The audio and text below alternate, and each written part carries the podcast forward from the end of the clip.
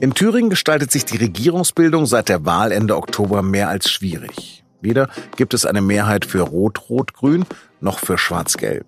Geschweige denn für eine große Koalition zwischen CDU und SPD. Jetzt gibt es neue Ideen und Vorstöße und darüber spreche ich mit Ulrike Nimz, die für die SZ über und aus den neuen Bundesländern berichtet. Sie hören auf den Punkt. Mein Name ist Lars Langenau. Schön, dass Sie zuhören.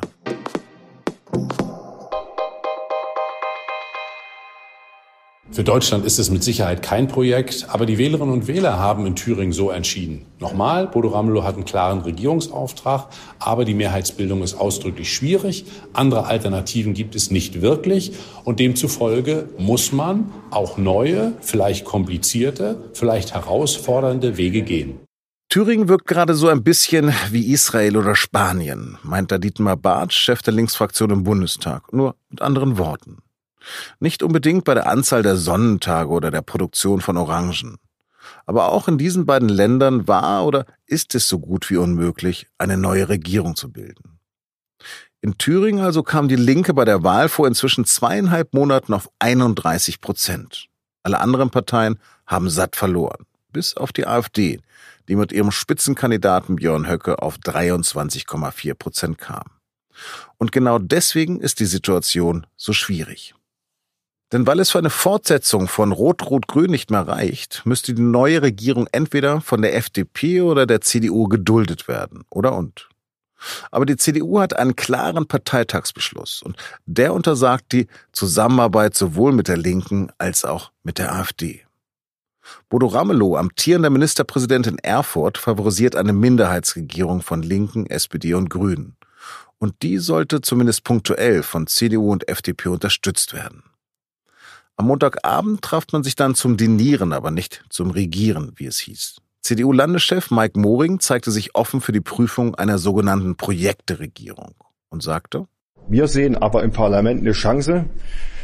Und wenn man aus dieser Chance, ich würde das gerne mal umschreiben, ähm, ein Thüringer Modell entwickelt, ausschließlich auf die Situation in Thüringen bezogen, dann kann das eine Stärkung werden, die auch die demokratischen Institutionen wieder mehr Vertrauen verschafft und die auch eben auch eins zeigt, dass wir nicht in einer vermeintlichen Handlungsunfähigkeit für Thüringen äh, verhaftet bleiben. Ob Thüringen wirklich handlungsfähig ist, darüber habe ich mit meiner Kollegin Ulrike Nimz am Telefon in Leipzig gesprochen. Ulrike, es gibt doch Vorbilder von Minderheitsregierungen. In Skandinavien ist das doch gang und gäbe. Warum tut sich Thüringen so schwer damit? Ähm, das ist sicherlich nicht die erste Minderheitsregierung äh, in Deutschland, aber ähm, in Thüringen geht es nach meiner Einschätzung tatsächlich um ein bisschen was anderes. Im Superwahljahr Ost hat man ja tatsächlich, zumindest mit Blick auf Sachsen und Brandenburg, immer sehr oft von einer Schicksalswahl gesprochen. Ja, in Thüringen gar nicht so. Äh, jetzt im Nachhinein muss man sagen, das war ein Irrtum. Denn in Thüringen geht es jetzt, wenn man das mal so zuspitzt, 30 äh, Jahre nach dem Mauerfall um die Frage, ob sich nochmal eine Grenze auflöst, nämlich die zwischen Linker und CDU. Ähm, die müssen jetzt nämlich zwangsläufig ihr Verhältnis zueinander ausloten, neu ausloten. Und ich glaube, das ist der Sonderfall in Thüringen und darum geht es und deswegen das ganze Gezerre. Jetzt gibt es ja diverse Vorschläge, um aus der Misere zu kommen. Selbst Altbundespräsident Joachim Gauck mischte da am Sonntag mit. Was ist denn sein Vorschlag? Also ähm, in der vergangenen Woche ähm, geisterte das Wort von der Projektregierung ähm,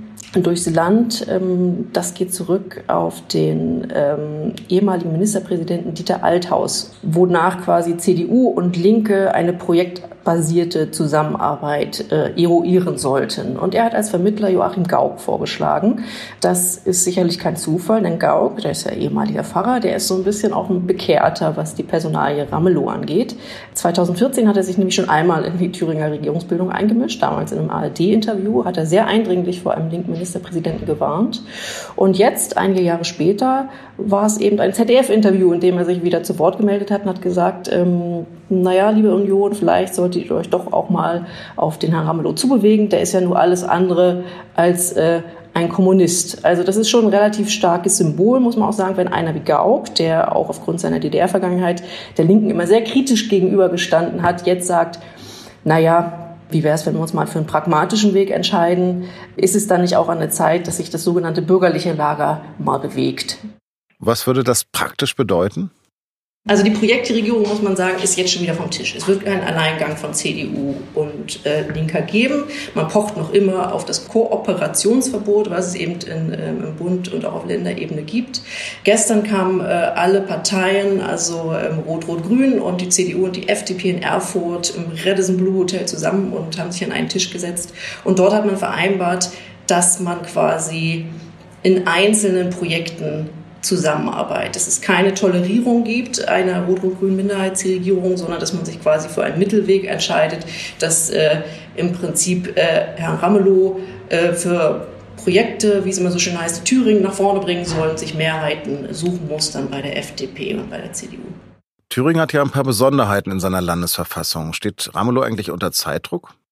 In Thüringen gibt es tatsächlich die Besonderheit, dass es keine Frist äh, zur Regierungsbildung gibt. Das heißt, äh, nach jetzigem Stand ist die Regierung geschäftsführend im Amt. Ramelow könnte das theoretisch aussitzen.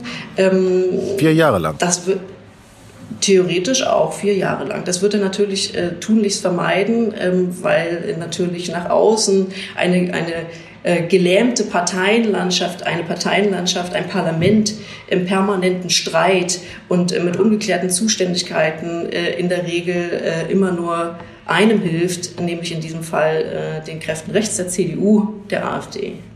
Mal angenommen, Höcke wäre nicht AfD-Landeschef. Würde die CDU dann eher eine Zusammenarbeit erwägen?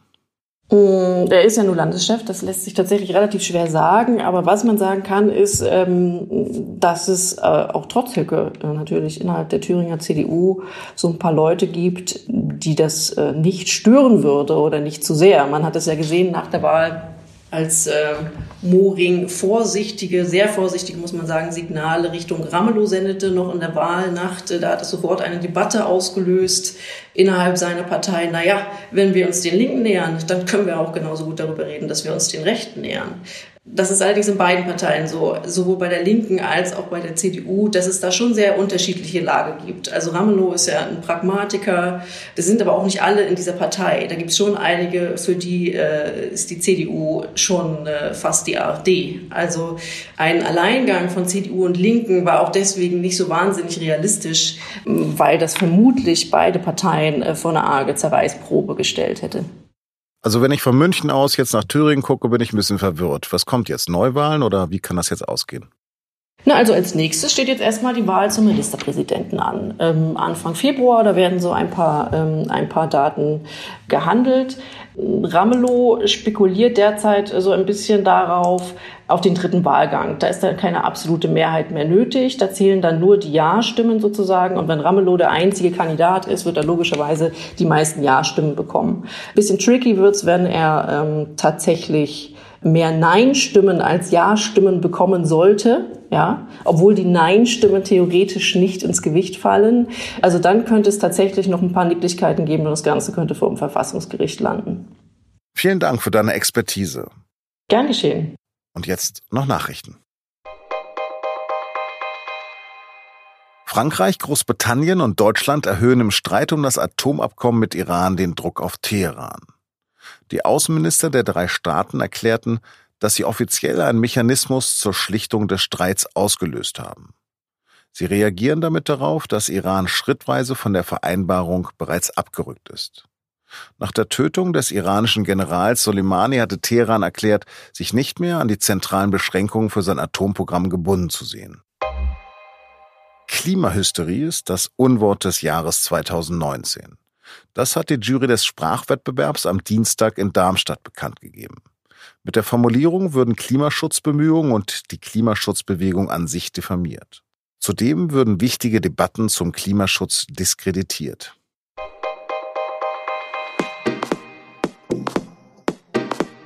Zwei Soldaten, eine lebenswichtige Nachricht. Sam Mendes 1917 läuft ab Donnerstag in den Kinos. Zuvor hatte Mendes zwei erfolgreiche James Bond-Filme gedreht. Jetzt wendet er die Technik einer dieser Filme auch bei 1917 an.